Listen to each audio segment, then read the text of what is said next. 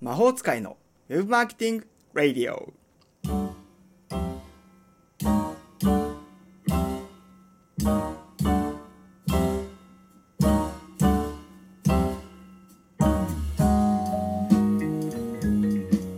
本チャンネルはスモールビジネス経営者やフリーランスの方。副業に取り組む方などに向けて少ないリソースで最大の成果を上げるウェブマーケティング方法や SEO に関するトピック、その他便利なツールの紹介について発信をしています。本日は、ウェブサイト制作の怖い話、業者は適切に選ぶようにしようというテーマでお話をいたします。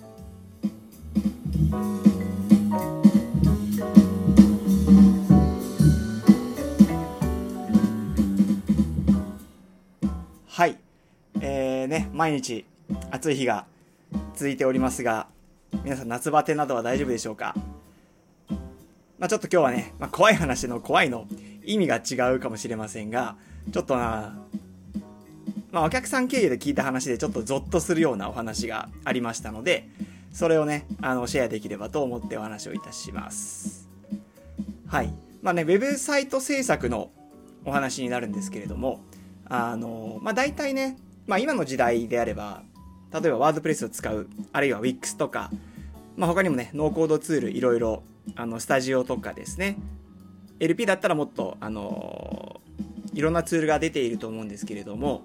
まあ、一定の規模のコーポレートサイトであったり、えー、もうちょっとちゃんと運営したい、デザイン性にこだわりたいであったり、えー、効果測定をちゃんとやっていきたい、などの場合は、まあ、やはり専門のね、えー、業者、まあ僕もウェブサイト制作やっている、手掛けているんですけれども、まあそういったプロ、プロの方にお願いすることが多くなるかなと思ってます。で、まあその時にね、やっぱり、まあ業者さん、まあ僕も業者さんの中に含まれちゃうんであれですけど、あの、本当にね、いろんなこう、方が、いろんな方、いろんな会社があって、結構やっぱピンキリだなっていうのを、やっぱ、あの、ちょっと聞いた話で思ったので、お話できればと思います。えー、っと、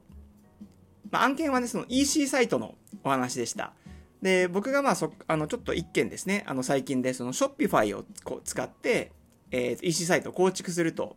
いうようなことをやりましたので、で、そのまあ、お客さんの関係者の方が、あの、そ、その人の知り合いというかですね、その人のよく関わってる人が、その別のところでこう、EC サイトを作ってもらったら、結構まあ、あんまりなものが上がってきて、で、その後で僕がこう、やったものを見ると、なんか、なんだろう、全然こっち、僕がやった方がすごく見えるというか、あの、なんか、そ、その、お客さん側の方、まあその関係者のさんの方は、すごくお金を使ったらしいんですね。ものすごくお金を作ったんだけれども、まあ上がってきたものが結構とんでもないものだったと。もう本当に金額で言うと僕、あの金額を教えてもらったんですけど、僕の4倍ぐらいの、あの金額で、納品してもらったらしいんですが、まあ、なかなかえげつない、えー、ものが上がってきたらしいです。でも具体的に、ね、金額言っちゃうと、えー、っと、まあ、要件が本当に通常の EC サイト、えー、だったら備えるような要件が本当に基本的な要件です。もう本当に、えー、っと、商品をね、えー、管理する。まあ、管理というか商品管理、えー、商品を追加していく在庫管理をする。あと、会員の、えー、ご購入者様はログインができるようにえー、会員登録できるようにすると。まあそういった基本的な要件に加えて、まああとはね、投稿機能、ブログ投稿機能みたいなものと、えー、っと、まあ一個だけなんか、えー、っと、ブランドごとに検索ができるように、ちょっとね、具体的なこう、商材とかお話できないんですけど、まあその商品のいろんなブランドがあって、えー、手掛けるブランドがあって、そのブランドごとに、こう、検索ができるようにしたいっていうのが、まあ、そこの強みとしてあの、差別、そのサイトの、えー、特徴として持たせたい。機能としてはそういう機能を差別化的に持たせたいというような要件だったみたいです。で、えー、っと、まあ、金額ね、ちょっと言っちゃうと600万円っていう風に出されて、まあ、それで OK になった、通ったみたいなんですね。えー、で、しかもパッケージを利用して EC キューブっていう、その EC サイトを構築する、あの、オンデマンドで構築するような、えー、オンデマンドっていうか、あれですね、えっ、と、間違えました。あの、ホスティングえー、要は自社、自社でサーバーを持って、その自社サーバー内に構築するっていう形を取る EC パッケージの一つが EC キューブっていうものになります。まあね、X サーバーとか桜サーバーとかそういったレンタルサーバー上でも、あの、まあ PHP が動けば、え、動作するような EC パッケージになるので、まあ、比較的 EC キューブ昔からよく使われているいるかなというふうに思ってます。で、まあ、とはいえですね、あの、まあ、金額600っていうのはどうなんだっていう、あの、有名なところが手掛けるんなら、まあまあわかるかなっていう。まあもっと本当に言っちゃうと1000万いっちゃうところはいっちゃう。ね、もっと取るところはもっと取るかもしれないんですけれども、あの、もう本当に、あの、値段合ってないようなもんなので、えー、っと、本当に会社のね、その会社によって金額が大きく異なるっていうところはあります。まあ、ただ、とはいえ、相場としては、あの、まあ、EC キューブある程度得意ですっていうところだ、であってもやっぱ300ぐらいが相場かなっていうのが、まあ僕の、い、あの印象ではあります。まあちょっと500超える出すとちょっとやっぱ高いなっていうような、あの、まあこれ、あくまね、僕の相場感なので、これは絶対じゃないんですけれども、あの、大企業とかだったら別ですよ。あの、いろんなセキュリティ要件だったり、あったりすると思うんで、一定規模のこう、まあ、本当にちゃんとしてほしいっていう先だったら、もうお金600ぐらい積んで、もあるいはそれ以上800とかね、あの、積んでちゃんと作ってもらうっていうのは当然そうなんですけれども、あの、まあ、本当に売り上げもまだそこまで大きくない事業であったり、人数が少ない中小企業とか、まあ、あるいは本当に小規模事業の会社が、まあ、今回もね、その本当に、あの数名で運営、数名で運営している、あの実店舗があって、それをまあ EC でも展開したいっていうような状況だったみたいです。まあ、それであればやっぱり300ぐらいが、まあ、相場としては妥当。350とかですね。妥当かな。まあ、構築だけでですよ。構築だけで、まあ、それぐらいが一応一般的には妥当かなっていうところが、まあ、相場としてはあるところです。ね。まあ、それはまあ、本当に相場の倍ぐらいで通ったところで、あのー、まあ、地方のなんか会社だったみたいで、で、かつね、あのー、まあ、よくある補助金とか助成金絡みで、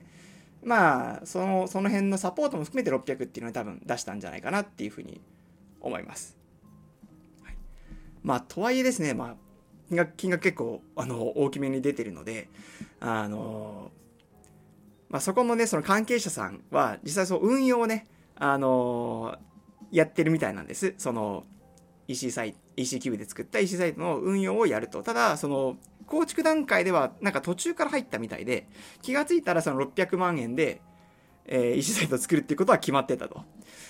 で、一部なんかこうディレクションみたいなこともや、途中からなんか、あのー、そのお客さんがですね、もうわからないからやってくれみたいな風に相談されたらしいんですね。で、そのまあディレクションも含めて、まあその人もあんまりこう、専門職ではないので、そのウェブディレクションとかも、もちろんあんまりやったことない。自分で、あの、自社サイトの運営をやっているみたいなんでしょう、みみたいなんですが、まあ本当にそれだけなので、あの、まあ、専門のディレクションはないっていう状態でやったみたいです。で、あの、まあ、なんて言うんでしょう。まだ進め方として、あの、これはちょっとあの、皆さん、依頼するときは、あの、見てほしいポイントが、もちろん一つはね、あの、実績、どういう実績、あの、どういうものを作ってきたかっていうのが一つ判断基準になるかなっていうふうなのは、えー、業者の選び方としてあるかなと思います。で、もう一個が、もう依頼依頼段階とか、まあ、その相談段階のところから、こう、どれぐらい丁寧にコミュニケーションを取ってくれるかっていうところもきちんと見た方がいいかなと思ってます。まあ、実はね、結構こう、まあ、ウェブに限らず IT 関連、まあ、広告とかも含めてそうかもしれないんですけれども、その、目に見えないものをこう形にしていくわけじゃないですか。で、それで、そのコミュニケーション、作っていく中のコミュニケーションがうまくいかなかったら、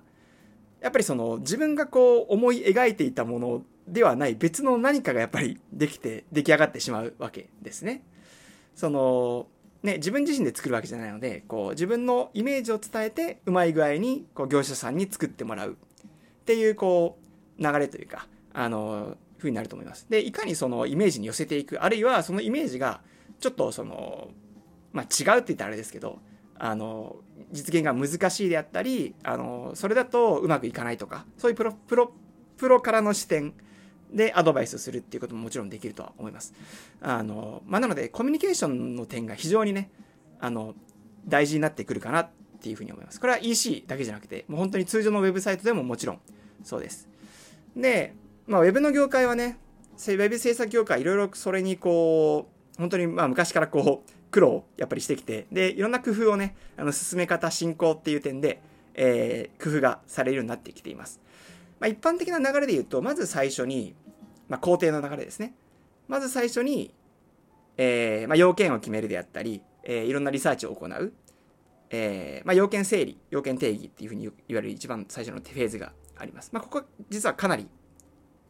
大事なポイントで、ここが、まあ、作る側からすれば、ここが違うとか、後からここが変わっちゃうと、なかなか大変になってくるので、実は一番最初のこの、一番、一番最初が一番大事というのポイントになってます。で、次にですね、あの、まあ、ワイヤー、サイトマップを作ったり、えー、あとはワイヤーフレームを作ったり、はい。まあ、要件のところでサイトマップ作ったり、ちょっとこの辺は、あの、くっついたりすることがあるんですけれども、えー、まあ、えー、っと、ね、要件のところは、ま機能を洗い出したりですね、あの、あるいは、それ、非機能要件、あの、速度をどれぐらいこだわるかとか、えー、と、まあ、セキュリティの要件とかですね、あの、お客さんのオーダーにないところも一応要件で定めるっていうことが、あの、大事になってきます。この要件定義っていうの。で、えっと、まあ、その時に必要であれば、えっと、ページの洗い出しとしてサイトマップを作ると。はい。いうようなこともやっています。で、次にですね、そのページとか機能とかある程度定まったと。で、こんな感じの全体像が決まったっていう段階で、えー、トップページであったり、あの、他の代表的なページのワイヤーフレームというものを作ります。これがまあ 2, 2, 2番目の工程。まあ、ワイヤーフレーム、いわゆる枠組みっていう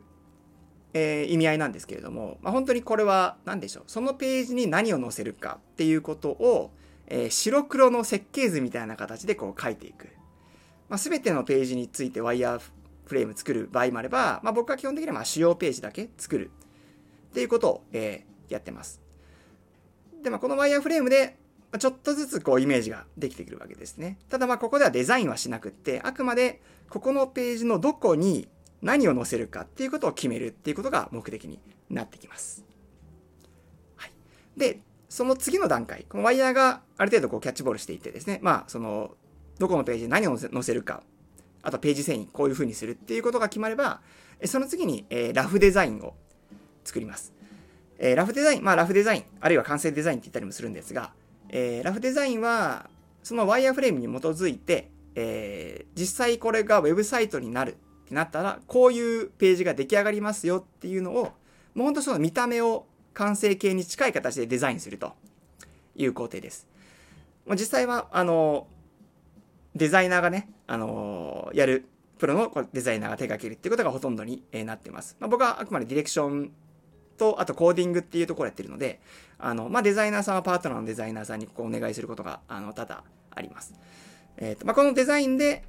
ラフデザインで、まあ、すり合わせ、イメージのすり合わせを行うっていうことが多いですね。これちょっとイメージと違うから、あの、もうちょっと直してとか、あの、トンバナも変えてほしいとかですね。まあ、細かいところの指示であったり、えー、っていう風なのをやってます。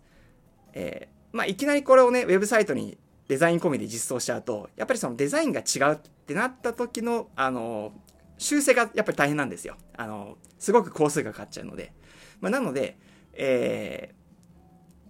ー、まあ、ラフデザインっていうのは、まあ、あくまで、本当にデザインだけ、まあ、本当に、B、PDF みたいな形で共有、お客さんとは共有したり、えー、します。まあ、実際はね、あの、デザイナーさんと制作者がやり取りするときは、えー、まあ、Figma っていうデザインツールだったり、えー、あるいは Photoshop、Photoshop、イラストレーターっていうので、えー、やり取りしたりっていうこともあります。はい、で、最後に、で、そのデザインが決まって最後に、じゃあ、これを Web 上に実装しますっていう、えー、流れですね。ここはまあコーディングとかそういう工程になってきます。えっ、と、まあ途中3と4の間に3.5としてこうプロト、プロトタイピングみたいな、えっ、と、まあデザイン決めた後にその動きとか、ページ遷移とかも含めて、えー、ちょっとイメージを共有するっていうプロタイピングを含める場合もありますが、基本的にはまこの4工程が、えー、メインになってくるかなと思ってます。まあ、あとはね、あの、最後 5, 5番目の工程、見えない工程として、あの、研修段階、あの、チェックというかですね、あの、不備ありませんかっていうのを、まあ、1ヶ月ぐらい、えー、1.5ヶ月、1ヶ月ぐらい見て、えー、研修フローを取るっていうのは、まあ、本当に全体で言うと5段階、4段階、5段階っていう形になろうかと思います。で、まあ、このね、まあ、これがいわゆる標準的な進め方かなと思うんですけれども、あのもう聞いててゾッとしたのが、その、まあ、今日話してるこの怖い話のお客さんはですね、あの、最初の要件定義はある程度やったみたいです。あの、参考サイトとか聞いてもらって、こういう、あの、デザインにしてくれっていうトンマナも伝えて、まあ、機能を、えー、伝えて、えー、まあ、こんな感じで行きましょうっていうのでお願いしたらしいです。まあ、ただですね、この要件定義も比較的主導権が割と関係者の方からお願いして、ああ、じゃあそういう風に作りますね、みたいな感じだったらしくって、ちょっとこの段階でやっぱり違和感をね、あの、感じられていたみたいです。で、まあ、やっぱりね、その、次に驚くのが、通常ね、その次だと、まあ、ワイヤーを作るであったり、あの、まあ、細かく細かくこうやって進めていくものが標準なんですが、なんと、えっと、いきなり完成形がウェブサイト上に上がってきた、えらしいです。はい、あのまあ、たまに聞くやり方というか、まあ、通常のウェブサイトとか、簡単な LP とか、本当にシンプルなウェブサイトで、あの、お客さんとの同意があれば、もういきなりウェブ実装でやりますっていうパターンは、まあ、なきにしもね、あらずではあるんですけど、ちょっと EC でそれやるって結構怖いなっていうのがあります。で、しかも結構、あの、なんだろう、ブランド割とね、その、その、あの、その関係者さんのウェブサイトが、えー、割と高級商材。高級商材かつこそその中でも高級店みたいなねあの扱い。まあ実店舗は本当にその有名店としてあの珍しいものもブランドも扱ってるっていうことで割と業界では有名なところだったらしいんですけれどもあのまあいきなりそのウェブの形で上がってきてで上がってきたのが割と結構なんかなんだこりゃみたいなデザインだったらしくてですね。で、しかもゆ、あの、その機能をやっぱり網羅的にやっていないというか、あの、細かいところ、あの、絞り込みとかですね、そのどういうふうに絞り込みを実装するのか、あの、機能的なところもそうですけど、その、セレクトボックスとか、えー、アコーディオン形式とかで開いたり閉じたりするようにするのか、それともラジオボタンみたいな感じで、あの、一つだけ押せばいいような、全部表示させるとかね。あの、そういったまあ UI UI パーツをどうするかとかっていう、あの、まあ、細かいところっていうのはやっぱりこう段階的に進まない、進めないと、あの、ね、見えないところに要求があったりするので、あの、怖いところであるんですけれども、そこは、なんとやっぱいきなり、いきなりですね、あの、完成物が上がってきてしまったと。っていうので、あの、結構やっぱりね、バトルになっちゃうみたいですね。やっぱその関係者さんはこれも全然イメージと違うみたいな感じで、で、あのこういう、こういう風に直してくれみたいに言うんですけど、まあその受け手の制作者側は、いやいや、これはもう要件、要件通りですよみたいな感じで、あの、まあ一部ね、修正対話したみたいなんですが、結構突っぱねるスタイルだったらしくてですね、あの、まあなかなか、やばかったっていうのを、あの、お話として聞きました。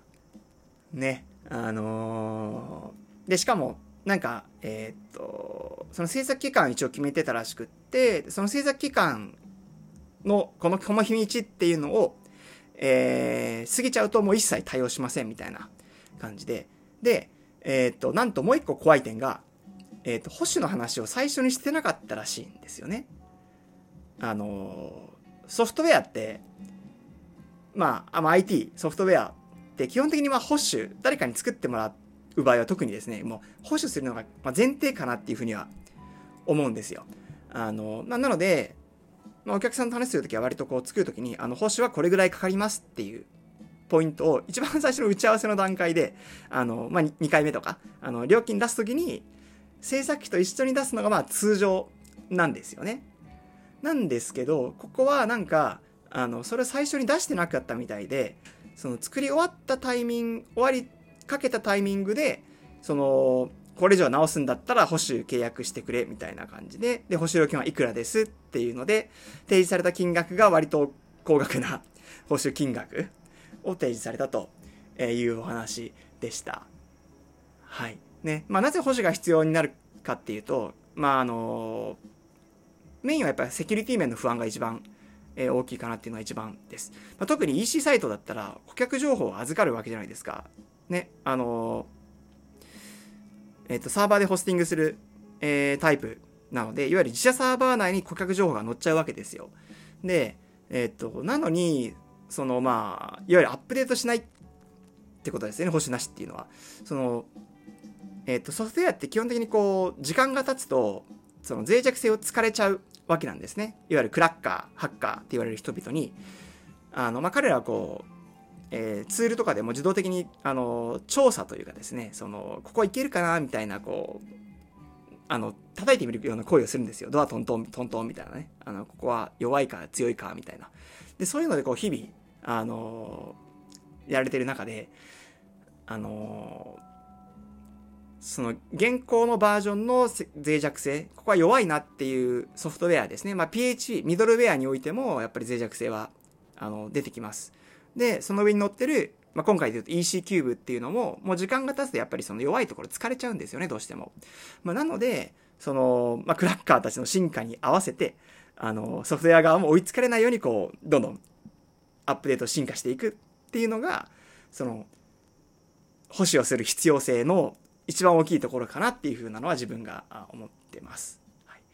まあ、あともう一個細かいところで言うと、まあ、これは保守契約の範囲によるんですが、その、まあ、自分で直せないところを直してもらう。あるいは、もう丸投げして、ここを変更してくださいっていう、その日々の更新以外の箇所を、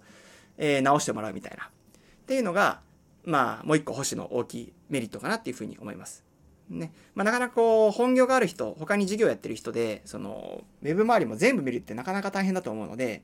基本的にはね、もう保守、そういう、あの、微調整も含めてやってもらうっていうのが一番、あの、良いんじゃないかなというふうには思います。はい。ね。っていうので、あのちょっと僕からしたらゾッとする怖い話。を今日は、あの、させていただきました。まあ、ウェブサイト制作、EC サイト制作ですね。まあ、どうでしょう？あの、依頼する側、聞いてる方はもしかしたら、こう、依頼する側、お客さん側の立場として聞いてる方が多いと思うんですけれども、まあ、それでもやっぱり怖いですよね。あの、まあ、自分が責任者だったら、まあ、自分の責任かってななる、まあ、だけって言ったらそれですけど、あの、もし上、上司とか、まあ、なんかね、社長がいて、自分はそのウェブ担当みたいな感じで、お願いしてしまって、で、もういきなり全然イメージと違うものが上がってきてしまったら、もう、ね、もう社長にめちゃめちゃ怒られるのが確定するじゃないですか。あのまあね、自分自身がこう依頼するケースにおいても、やっぱりね、そのイメージ通りのものというか、まあいいものを、ね、もちろんね、上げてきてほしいわけです。で、その時に、ぜひ、その実績を見るだけじゃなくて、そのコミュニケーションのやり方、問い合わせ段階から、どういうコミュニケーションをしてくるのか、あるいは進め方はどう進めていきますかっていうのを、あの、ぜひこう、最初の打ち合わせとか、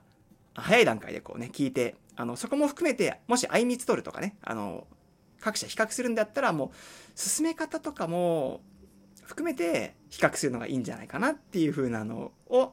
僕は非常に、えー、思ってます。はい。えー、いかがでしたでしょうか？本日は、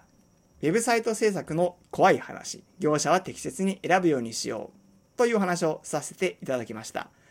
まあ結構ね、雑談っぽい話になりましたが、あのー、もしウェブサイトを作りたい、プロに頼みたいっていう方の参考になれば幸いです。え魔法使いのウェブマーケティングレディオは平日毎日配信をしています。えー、なるべくですね、えっと、次回はですね、月曜日の更新になります。えー、次のエピソードとしては、えー、今日ちょっと全部お話実はできなかったので、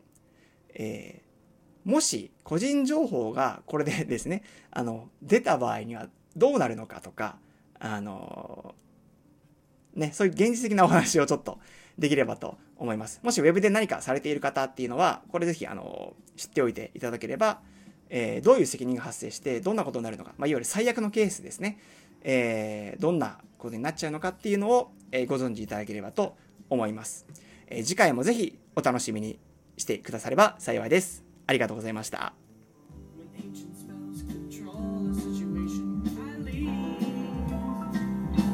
the human in me